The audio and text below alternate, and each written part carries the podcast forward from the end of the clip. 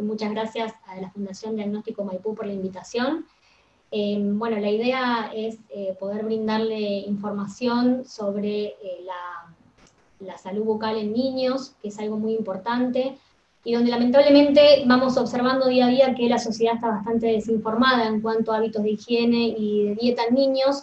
Entonces, bueno, espero colaborar con aquellos padres, abuelos, para el cuidado de, de los más pequeñitos de la familia.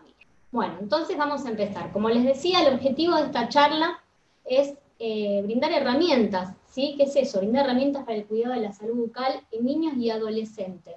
¿Por qué, claro, también adolescentes? Porque la odontopediatría no, no abarca solamente a los niños, sino también a los adolescentes. Esto es, que el trabajo del odontopediatra va a ser atender a niños desde bebés hasta los 16 años inclusive.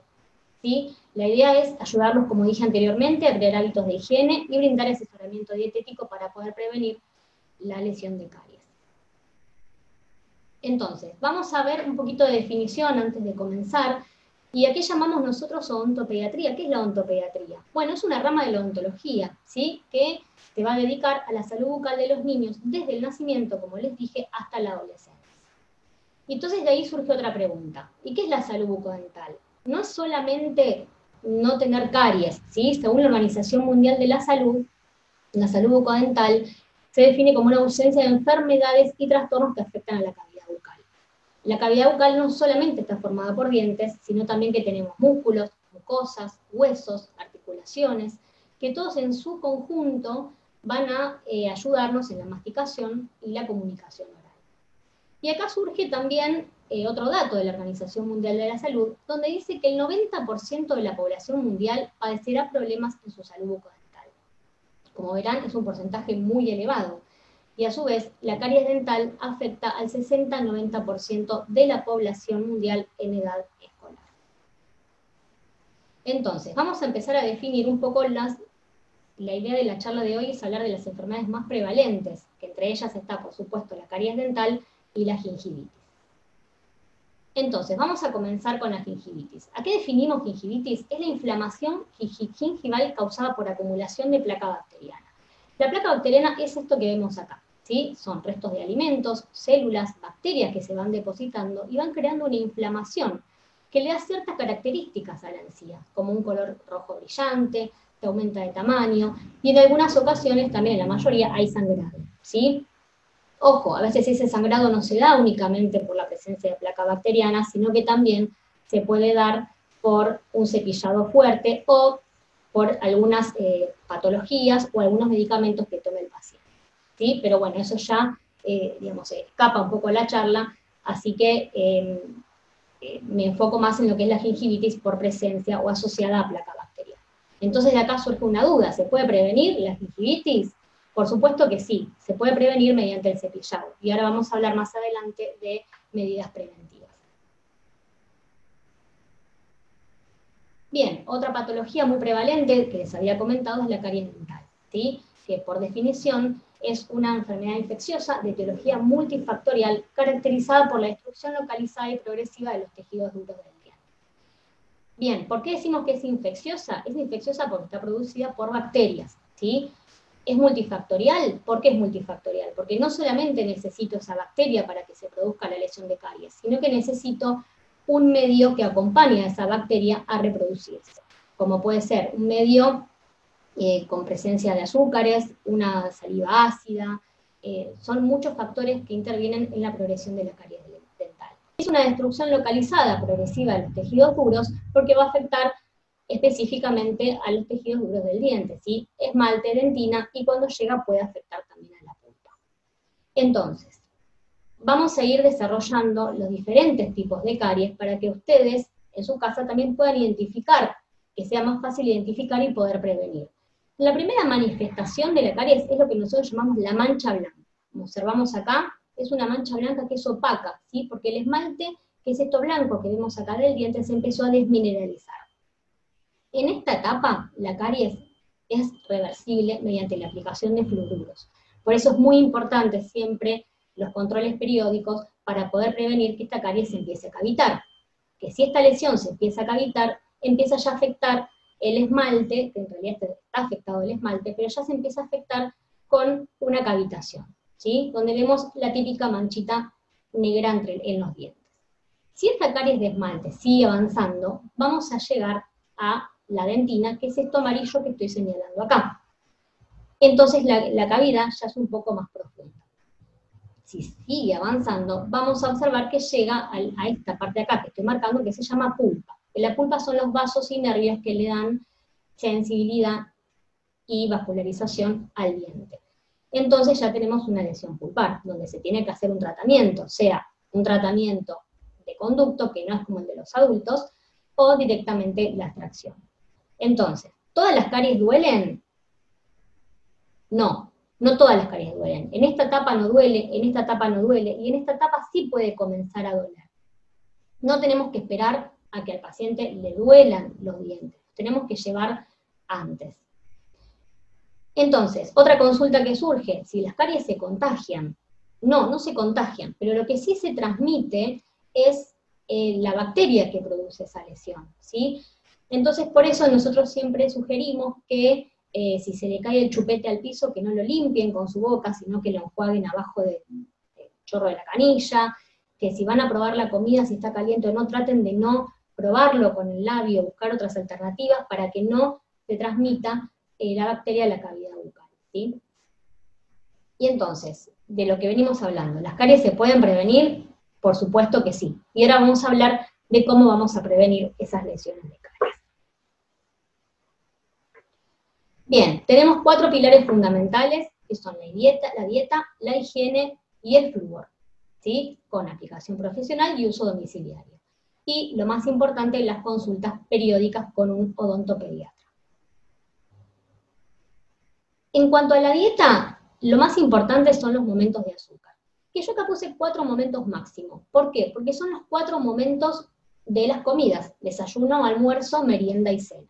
Son los cuatro únicos momentos de azúcar que debemos tener. Esto es, que no tratemos de no, de no darle a los chicos, que es válido también para el adulto en realidad, no hacer el famoso picoteo. Esto es, que termino de almorzar y antes de merendar me voy a comer un chocolate, una galletita, todo eso no porque eh, ya nos excedemos los cuatro momentos eh, de azúcar máximo. En cuanto a la moderación en la ingesta de azúcares, esto es que, por ejemplo, si eh, nuestro hijo quiere comer un chocolate, no le decimos que no coma el chocolate, ¿no? sino que se lo damos como postre en la cena o en el almuerzo.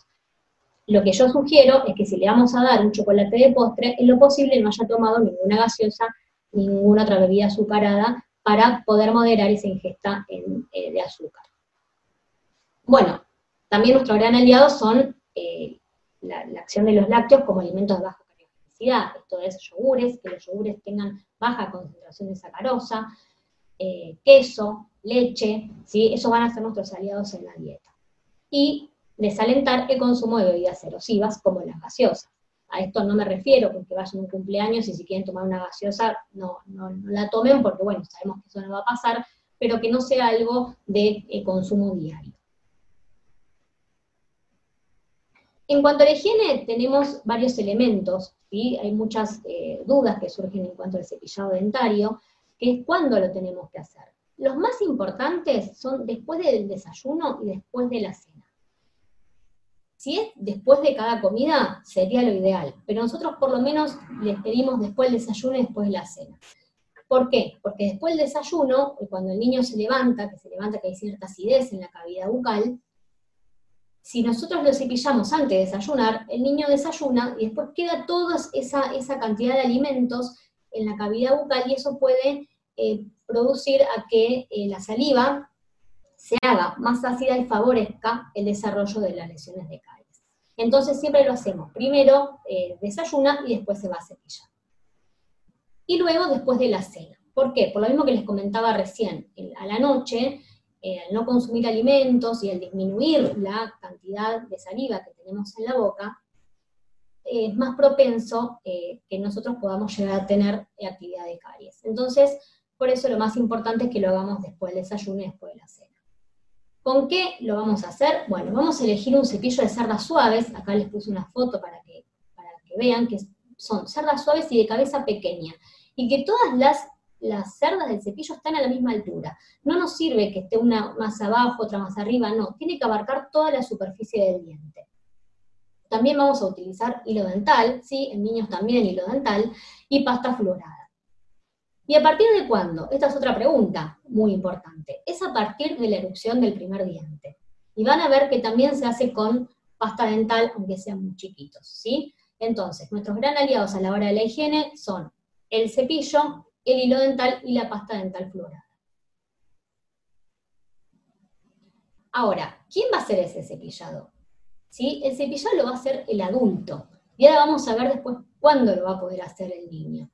Entonces, el cepillado lo va a hacer el adulto y va a colocar el cepillo de forma horizontal, colocando el límite de la cerda superior entre el diente y la encía. Y va a hacer movimientos de adelante hacia atrás. Son movimientos vibratorios anteroposteriores. Ahora, son tres caras del diente que nosotros tenemos que cepillar. Una es la parte que estoy marcando acá, que es la parte que se ve, que es muy importante que tengamos las manos bien limpias para poder separar el labio y la mejilla para poder acceder bien hacia la zona de los molares posteriores, ¿sí? la zona de los molares, las piezas dentarias posteriores. Hacemos todo ese recorrido y después vamos a cepillar la parte de los dientes donde se muerde, ¿sí? Toda esta zona también la vamos a higienizar con los mismos movimientos. Y luego la zona de, de adentro, la que está en contacto con la lengua, ¿sí? ¿Cómo vamos a hacer ese cepillado? Se cuentan hasta 10 cada dos dientes. ¿sí? Esa es la técnica adecuada. ¿Por qué digo que la hace el adulto? Porque el niño todavía no tiene la motricidad fina para poder realizar un correcto cepillado, ¿sí? Vamos a pasar hilo dental, ¿Cuándo lo vamos a pasar? Lo vamos a pasar previo al cepillado. Así podemos eliminar entre esas piezas dentarias, podemos eliminar todos los restos de alimentos y poder que el cepillo y la pasta florada tengan mejor penetración. En cuanto a los bebés. También es aconsejable colocar una eh, gasa húmeda, ¿sí? Con agua mineral o agua hervida, y pasarle con esa gasita alrededor de la encía. Por un lado, para eliminar restos de alimentos como la leche, pero por otro lado, para que el bebé también se vaya acostumbrando y que después no le parezca raro que alguien quiera revisarle la boca o colocar el cepillo, porque a veces pasa que las mamás vienen muy angustiadas al consultorio y dicen, mi hijo no se deja cepillar, porque no se acostumbró de chico los hábitos se adquieren de niños. Entonces van a ver que les va a resultar mucho más fácil cuando empiezan de chiquitos, porque el hábito ya se fue creando eh, de bebé. Entonces, ¿cuándo se puede cepillar solo el niño? Tenemos como parámetro aproximadamente es a partir de los 9 años. Pero poner una edad, eh, a mí no me gusta poner cierta edad porque no todos los chicos son iguales y cada chico tiene su tiempo.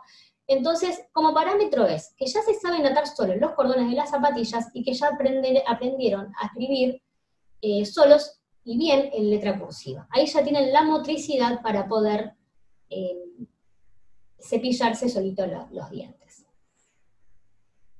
Y la técnica a partir de esta edad va a cambiar, porque el cepillo ya no va a estar en forma horizontal, sino que va a estar levemente inclinado hacia arriba, que por definición ese que tiene una inclinación a 45 grados. Nadie se va a poner a medir 45 grados, entonces van a inclinar hacia arriba un poquitito el cepillo. Y los, los movimientos y la cantidad de veces que tienen que cepillar cada dos piezas dentarias, que son 10 veces, es la misma. Entonces, le voy a dar unos tips para fomentar el cepillado, ¿sí?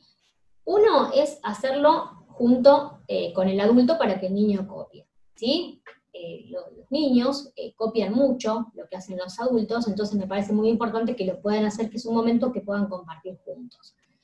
Otra opción es cantar canciones para que el niño se entretenga y lo disfrute, mientras si se cepilla solo sin el acompañamiento del padre, pues se cepillan los dos, se va a complicar un poquito cantar, pero bueno, pueden poner videos de fondo, canciones, pueden bailar, pueden buscar alguna forma para que el niño se entretenga y tener dos cepillos. Esto es importante. ¿Por qué? Porque el, el niño por lo general va a morder el cepillo, no se va a cepillar. Entonces, tiene un cepillo para que se cepille él, que si quiere lo muerda, que, juegue, que, lo utilice como, como él quiera, y otro cepillo que es el que va a utilizar el adulto para realizar el cepillado. Y otra cosa muy importante es realizar actividades y juegos con muñecos, porque los niños, cuando son, sobre todo en edad preescolar, eh, van aprendiendo todo mediante el juego, ¿sí? Entonces, eh, hacer dibujos y que el, niño pueda hacer que le está cepillando los dientes o algún muñeco, que agarren un muñeco donde puedan cepillarle los dientes, ellos mediante el juego aprenden e incorporan un montón de conocimientos. Continuando con la higiene, es muy importante que nosotros cambiemos el cepillo. Sí, vieron seguramente en un montón de propagandas de la tele que se cambia cada tres meses. Esto es así. A veces pasa que me dicen, y pero el cepillo está, está bien, no está, eh, no, no, se ven las cerdas dobladas, no importa. Eso no es por cada tres meses por el tema de cómo están las cerdas, sino porque eh, durante tres meses ya se acumularon muchas bacterias que ya no nos van a eh, ayudar con, con, el cepillado, ¿sí? Más que nada por una cuestión de higiene. ¿Y cómo lo podemos, eh, qué en otro momento tenemos que cambiar? Bueno, si tuvieron gripe o angina, si tuvieron alguna infección estomacal o diarrea, eh, si estuvieron con lesiones de caries y bueno, ya le dieron el alta, bueno, ya lo ideal es tener un cepillito nuevo para no seguir eh, distribuyendo las bacterias eh, por la cavidad bucal. ¿sí? Eso, es, eso es muy importante. Bueno, habíamos dicho que además de la, de la dieta y la higiene, tenemos nuestro gran aliado el flúor. El flúor lo vamos a usar de dos maneras. Uno es el uso domiciliario, que es la pasta fluorada. Van a ver que si se fijan en los ingredientes de, la caja de la pasta dental, que dice una concentración de flúor, que dice 1100 o 1450 ppm. ppm son partes por millón. Esa es la concentración de flúor. ¿Por qué les, marco? Esto me parece importante porque hay muchos, muchas pastas de dientes que dicen eh, que son para chiquitos o que ponen por edad. A mí, insisto, como le dije antes, a mí la edad, lo que diga la caja, no me interesa. Lo que me interesa es que en el ingrediente diga de 1100 a 1450 partes por millón. Los que dicen 500 partes por millón, ya hay estudios científicos que dicen que no hay una diferencia entre los niños que no usan pasta a los que usan 500 partes por millón. Entonces, elevamos a 1100. A partir de los 9 años, ahí sí podemos pasar a 1450, que en realidad es la concentración que usamos los adultos, ¿sí? Entonces, eh, hasta los 9 años vamos a usar de 1100 partes por millón y a partir de los 9 de 1450 partes por millón. Entonces, como les decía anteriormente, que a partir de la erupción del primer diente ya tenemos que cepillar, también ya tenemos que colocar pasta dental, ¿sí? muy poquitito, es apenas mancho el cepillo, ¿sí? Si el bebé se traga este pedacito, este tan poquita concentración de flúor, no pasa nada, y si les da miedo que se lo pueda llegar a, tragar, lo que hacen es, como no puede escupir, porque es un bebé, le pueden pasar una gasa húmeda para eh, eliminarle todo eh, ese resto de, pasta que va a tener en la boca. A partir de los 2 a 6 años, el tamaño va a ser de un grano de arroz. Como verán, es muy poquitita pasta que se pone, ¿sí? Y mayor de 6 años, ya un tercio del cepillo. Lo que nunca vamos a hacer es llenar todo el cepillo de pasta. Eso no. ¿Por qué? Porque el nene lo que va a querer hacer es enjuagarse y escupir. Entonces, si se enjuaga, al enjuagarse va a perder mucha concentración de flúor. Entonces, para eso directamente no usamos eh, la pasta. Entonces, esto es muy importante. Limitar el enjuague al mínimo posible, porque queremos que el flúor quede en la cavidad bucal, porque es eh, la mejor medida preventiva eh, que tenemos hoy para evitar la caries dental. Otra forma de utilizar el flúor es la aplicación profesional. Esto ya lo va a hacer el odontopediatra. ¿Cuándo se va a hacer? A partir de los tres años, pero se puede llegar antes, a llegar a hacer antes si hay alguna patología. Si se acuerdan, en una de las primeras diapositivas, cuando yo mostré las etapas de la lesión de caries, hay una lesión que es una mancha blanca, que se puede remineralizar. Bueno, eso se hace con este barniz, ¿sí? que aunque el paciente no tenga tres años, el paciente tiene uno o dos años, se le puede colocar este barniz en tres sesiones para producir la remineralización. ¿sí? En caso contrario, usamos este gel que es de uso semestral o trimestral, dependiendo si es un paciente que suele tener caries o es un paciente que no suele tener caries. Y lo más importante son las consultas periódicas, esto es lo que le decía antes, ¿sí? Trimestral, si es de alto riesgo, nosotros llamamos pacientes de alto riesgo cariogénico, los pacientes que ya presentan actividad de caries, y semestral, los pacientes de bajo riesgo cariogénico, que son aquellos pacientes que no suelen tener actividad de caries. ¿Cuándo? A partir de la aparición del primer diente, ¿sí? No es a partir de los tres años, no es a partir de los dos. sale el primer diente y ya hacemos la consulta con el odontopediatra. ¿Por qué? Porque el odontopediatra nos va a enseñar todas las medidas preventivas y además el niño se va a adaptar a que, así como se acostumbra ir al pediatra, se va a adaptar a que el odontopediatra es otro profesional que lo va a acompañar en su salud a lo largo de su niñez. Entonces, acá les voy a dar unos consejos para asistir a la consulta en odontopediatría, ¿sí? Por un lado, permitirles llevar un juguete de su agrado, una muñeca, un autito, eh, lo que les guste como para que se sientan acompañados y lo puedan tener eh, durante toda la consulta. Y al mismo tiempo también, lo que está bueno, que a mí me gusta hacer, es que con ese muñeco se pueda poner ese niño en ese rol de odontopediatra y eh, a cambiar un poco los roles, ellos también nos ayuda a entender qué es lo que uno eh, va a realizar. Por otro lado, no comentar experiencias negativas previas del adulto al niño. A veces es común que los adultos nos pongamos a charlar delante de los nenes y les parece que los nenes no escuchan, pero escuchan más de lo que nosotros pensamos. Entonces, si nosotros vamos a comentar, no, porque fui, me sacaron una muela y me dolió, ahí es como que el nene ya lo va a tener, va a tener una asociación negativa con el odontólogo. ¿Sí? Tampoco la idea es que le digan, uy, fui al odontólogo, me da una abuela, estoy recontenta, no, no, no pretendo ese extremo, pero no comentar las experiencias negativas. Y otra cosa muy importante, no amenazarlos con que la doctora te va a pinchar si te portas mal, ¿sí? Porque nosotros cuando eh, tenemos que pinchar al niño es justamente por su bienestar, para poder ayudarlo, para que lo que vayamos a hacer no le vaya a doler, para poder devolverle la salud. Entonces no es, te va a pinchar si te portas mal. Entonces, eh, eso como que, bueno, tratemos de, no hacerlo. Y buscar motivaciones posteriores eh, previas a la consulta. Bueno, vamos al odontólogo, pero después vamos a ir a la plaza. Vamos a ir al odontólogo, pero después vamos a ir a ver a la abuela. Vamos, bueno, cosas de que, le guste al niño y que lo pueda tener como una asociación positiva. Y muy importante no mentirles acerca del tratamiento. ¿Por qué? Porque ya empiezan a desconfiar, ¿sí? Van a empezar, si le dicen no, porque eh, no, hoy la doctora no te va a hacer nada. Y no, y quizá la doctora le tiene que hacer una extracción, o quizá la doctora tiene que anestesiar. Entonces, no, no mentirles, tampoco eh, la verdad tan, siendo tan honesto, ¿no? Pero eh, tampoco mentirles, tratar de buscar, bueno, sí, hola, te va a hacer un tratamiento porque necesitas, ahora después vemos eh, qué es lo que te va a hacer. Bueno, yo a mí me gusta contarle y no mentirles eh, a, mis pacientes porque después ya pierdo la confianza y no tengo forma de recuperarla. Entonces, me parece muy importante esto.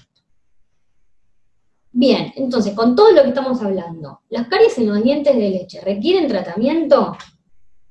Sí, por supuesto que sí, requieren tratamiento. ¿Por qué? ¿Por qué es importante? Porque de esa forma evitamos el dolor, la inflamación y la infección. Tengamos en cuenta que los niños tienen recién su dentición permanente, completa a los 12 años, o sea, hasta los 12 años no podemos dejar que un ente con dolor, con inflamación o con infección.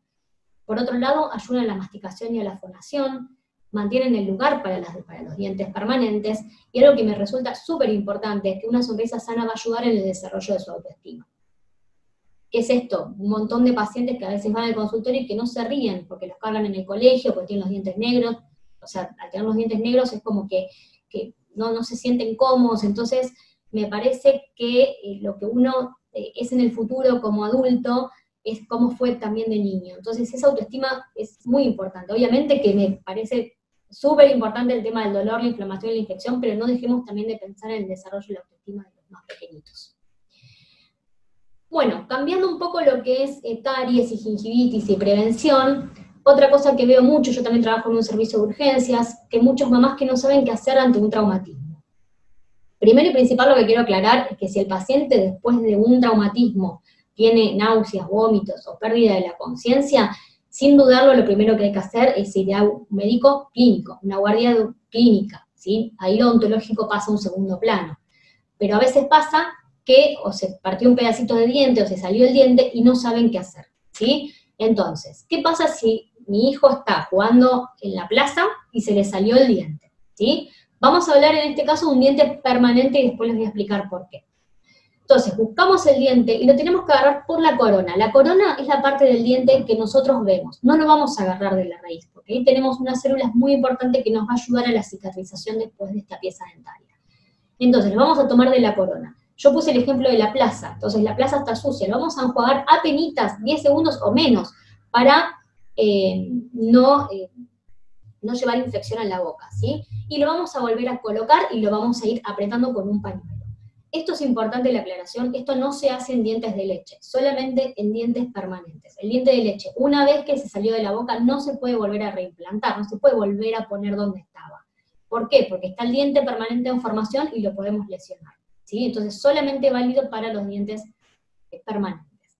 En el caso de que no lo puedan volver a colocar porque no se animan, porque a veces pasa que les da impresión y no se animan, bueno, lo ideal sería colocar entre las mejillas, ¿sí? Eh, a nivel de los molares, y bueno, si el traumatismo ocurrió en la casa y tienen la posibilidad de agarrar un vaso de leche o solución fisiológica, lo pueden colocar ahí. E ir al odontólogo lo antes posible principalmente y preferentemente antes de que pase una hora. ¿sí? Por esto que les comentaba, estas células importantes están, y nos van a ayudar dentro de la primera hora. ¿Y qué hacer si se quiebra? Bueno, ese pedacito lo podemos nosotros volver a recolocar. En vez de hacer una, una restauración con la famosa luz halógena, lo que podemos hacer es usar el mismo dientito. Entonces, si se llega a quebrar, lo ideal sería buscarlo y llevarlo a la consulta para que el odontopediatra lo pueda eh, volver a colocar. Bien, entonces, les voy a, mostrar las consultas más frecuentes con sus respuestas que, que en el consultorio, porque sé que son consultas que pueden tener muchos de ustedes. Por ejemplo, ¿hasta cuándo es aconsejable el uso del chupete y la mamadera? ¿Sí? Lo ideal es hasta el año y medio, hasta el año y medio, pero máximo dos años, máximo. ¿Por qué? Porque si se excede de ese tiempo, la función va siendo a la forma. Esto es, que al tener el chupete va a quedar una mordida abierta anterior. Esta es una mordida abierta anterior, que en realidad los dientes de arriba tienen que estar sin tocarse, pero en un contacto estrecho con los dientes de abajo, y esto no está pasando. Y esto lleva a que el niño después ponga la lengua donde no la tiene que poner, y hay un montón de alteraciones a nivel de exponación, y aunque no lo crean, también de la respiración, porque se estrecha el maxilar. Al estrecharse el maxilar va a tener la necesidad de respirar después por la boca. Bueno, protrusión superior, que es esta zona se va hacia adelante, y una mordida invertida posterior, que es que, las muelitas quedan en zonas, eh, digamos, en una posición invertida, ¿sí? No, no, no voy a entrar mucho en detalle esto porque es más quizá el área de ortodoncia, pero sí para, eh, me parece súper importante prevenir eh, el tema de estas maloclusiones, ¿sí? Entonces, máximo hasta los dos años. Entonces, yo les digo máximo hasta los dos años, pero ustedes estarán pensando, bueno, ¿y cómo hago? Porque no es fácil. Eh, yo también soy mamá y sé que es algo muy difícil sacar el chupete. Entonces, no lo vamos a hacer de forma brusca, ¿sí? Porque va a ser un cambio muy, eh, muy, muy duro para el, para el nene, ¿sí? Entonces lo vamos a hacer de a poco. Por ejemplo, si se duerme con el chupete, lo vamos a, eh, lo, vamos, a retirar cuando ya esté dormido. Vamos a, si nos quiere decir algo, que le vamos a enseñar a que se saque el chupete para, para hablarnos. Eso también le va a ayudar para, el habla, el, no tener tanto el, chupete puesto. Evitar tener más de un chupete en casa, porque aunque no creamos si tenemos más de uno, no sabemos cómo, pero terminan encontrando el otro chupete. Y no desistir en los primeros intentos, ¿sí? Es normal que, el proceso se demore, es normal que le cueste, a veces al adulto le cuesta algún cambio, imagínense a los chicos que hay cosas que no, terminan de entender. Entonces, eh, lo vamos a hacer de a poco. Y otra em, alternativa que, me parece buena es que cuando salimos a la plaza nos vamos a olvidar el chupete, ¿sí? Una que está en la plaza va a estar jugando y no se va a acordar del chupete. Entonces, olvidarnos el chupete, no, no tengamos esa costumbre de, bueno, salimos, toma, te pongo el chupete. No, porque si no, lo mismo que le decía antes, los hábitos se van creando y después es muy difícil de, de eliminar ciertas costumbres. Otra consulta es que mi hijo rechina los dientes. A eso nosotros lo llamamos bruxismo. Se llama bruxismo que es el apretamiento de los dientes, que a veces vienen los papás y me dicen, no, porque me despierta el ruido que hace. Bueno, ojo porque hay dos tipos de bruxismo. Uno es el bruxismo fisiológico. ¿Por qué? Porque crecen los maxilares, necesitamos ese movimiento, es un estímulo para el crecimiento del maxilar, el desarrollo de los músculos. Entonces, ese bruxismo fisiológico es normal. Ojo, no nos quedemos con que, ah, bueno, es normal. No, siempre hay que hacer la consulta con el odontopediatra para ver si ese es un bruxismo fisiológico o patológico. En el caso de que sea un bruxismo fisiológico, no va a haber desgaste de las piezas dentarias y por lo general se da, digamos, se termina de dar en realidad a partir de los 7 años cuando empieza, 6, 7 años cuando empieza eh, la erupción de los dientes permanentes de adelante, ¿sí? Entonces, ahí es cuando va a empezar a frenar ese bruxismo. también está el bruxismo patológico, que puede darse por alteraciones psicológicas como la ansiedad o la, hiperactividad. Entonces, ¿qué hacemos con eso? ¿Sí? Bueno, lo podemos ayudar de alguna forma, apagando las pantallas a la noche, poniendo música relajante, un baño relajante antes de ir a dormir, leerles un cuento, hacer que todo ese momento antes de irse a dormir sea más tranquilo para que eh, el niño esté más relajado y disminuya ese bruxismo. No obstante, si en estos casos no se descarta interconsulta con, eh, con psicología para ver eh, la causa de este bruxismo. Después, ¿qué son esas manchitas negras que les salieron en los dientes? No sé si a algún familiar de ustedes les pasa que tienen estas manchitas, que no son caries. También vienen asustados porque de repente dicen, no, pues tienen los dientes llenos de caries. No, son manchas cromógenas. ¿Qué son estas manchas? Son manchitas que están producidas por una bacteria que se encuentra en la cavidad bucal. ¿sí? ¿A algunos niños les pasa o a otros no? Bueno, está asociada por, eh, con, eh, digamos, porque esta bacteria empieza con su metabolismo, asociar ese metabolismo con restos de hierro, cobre, sulfuros, bueno, que, que no viene el caso, entonces empiezan a depositar esos pigmentos, ¿sí? ¿Qué ventaja tienen estos pacientes? Que la saliva no es una saliva ácida, al contrario, ¿sí? y que tiene más concentración de calcio. Entonces son pacientes que generalmente no van a tener lesiones de caries. Yo entiendo que quizás estéticamente a los papás eh, les cueste ver esas manchitas, pero tiene, a ver, no se pueden prevenir, pero sí la solución que encontramos es que cada seis meses vaya al odontólogo para removerlo. ¿sí? ¿Les va a volver a salir? Sí, probablemente les vuelva a salir porque ya eh, el ambiente está dado así para que se dé, ¿sí? Pero no es algo que produce daño y tampoco es algo que se puede evitar, pero sí se puede eliminar. Después pasa también que erupciona un diente permanente, pero todavía está el diente de leche, que es esta típica imagen. ¿Sí? Entonces, pasan dos cosas. Si tiene movilidad, bastante movilidad, lo que nosotros podemos hacer es aconsejarles que coman una manzana, una zanahoria, que el mismo niño se lo mueva, se mueva el diente, para ayudar a que salga. Si hace todo eso y no se sale o no hay movilidad, eso quiere decir que la raíz del dientito de, leche no se reabsorbió. Ustedes se darán cuenta que los dientes de leche cuando, salen, cuando dicen, mamá, se me salió el diente, no tienen raíz. Esa raíz la va reabsorbiendo el diente permanente. El diente permanente al salir en otra posición, como por ejemplo acá atrás, no está produciendo la reabsorción del diente de leche. Entonces, esa raíz al estar entera no se va a terminar cayendo solo el diente. Entonces va a tener que concurrir para la extracción. Esto es, vamos a la consulta para que saque el diente. No, van a la consulta, en esa primera consulta probablemente, depende mucho también de la colaboración del nene, pero por lo general no se hace una extracción en la primera consulta si no es urgencia. Y esto no es una urgencia. Entonces lo ideal sería realizar una sesión de motivación, o dos, que requieran, y después realizar la extracción. Tampoco es que tenemos todo el tiempo del mundo para realizar esta extracción, porque puede producir problemas en la función, ¿sí? Em, este dientito con el movimiento de la lengua, una vez que se haga esta extracción, se va a ir acomodando solo, ¿sí? Así que con eso no, no hay problema. Y eh, hablando de las erupciones dentarias, esta es la cronología. Yo no pretendo tampoco que sepan a qué edad va a salir cada diente, pero lo que sí quiero decirles dos cosas muy importantes. Primero que a veces pasa que saben, o el pediatra les dice, o saben por el vecino o un familiar, que el primer diente de leche sale entre los 6 a los 10 meses del bebé. Y a veces pasa que el bebé tiene un año y no tiene ningún diente. Un año y dos meses y no tiene ningún diente. Bueno, no hay que enloquecerse, ¿sí? Eh, esto es una estadística, no es que a todos los bebés le va a salir el diente entre los 6 y los 10. No, hay bebés que le sale antes y hay bebés que le sale después. Y eso está bien.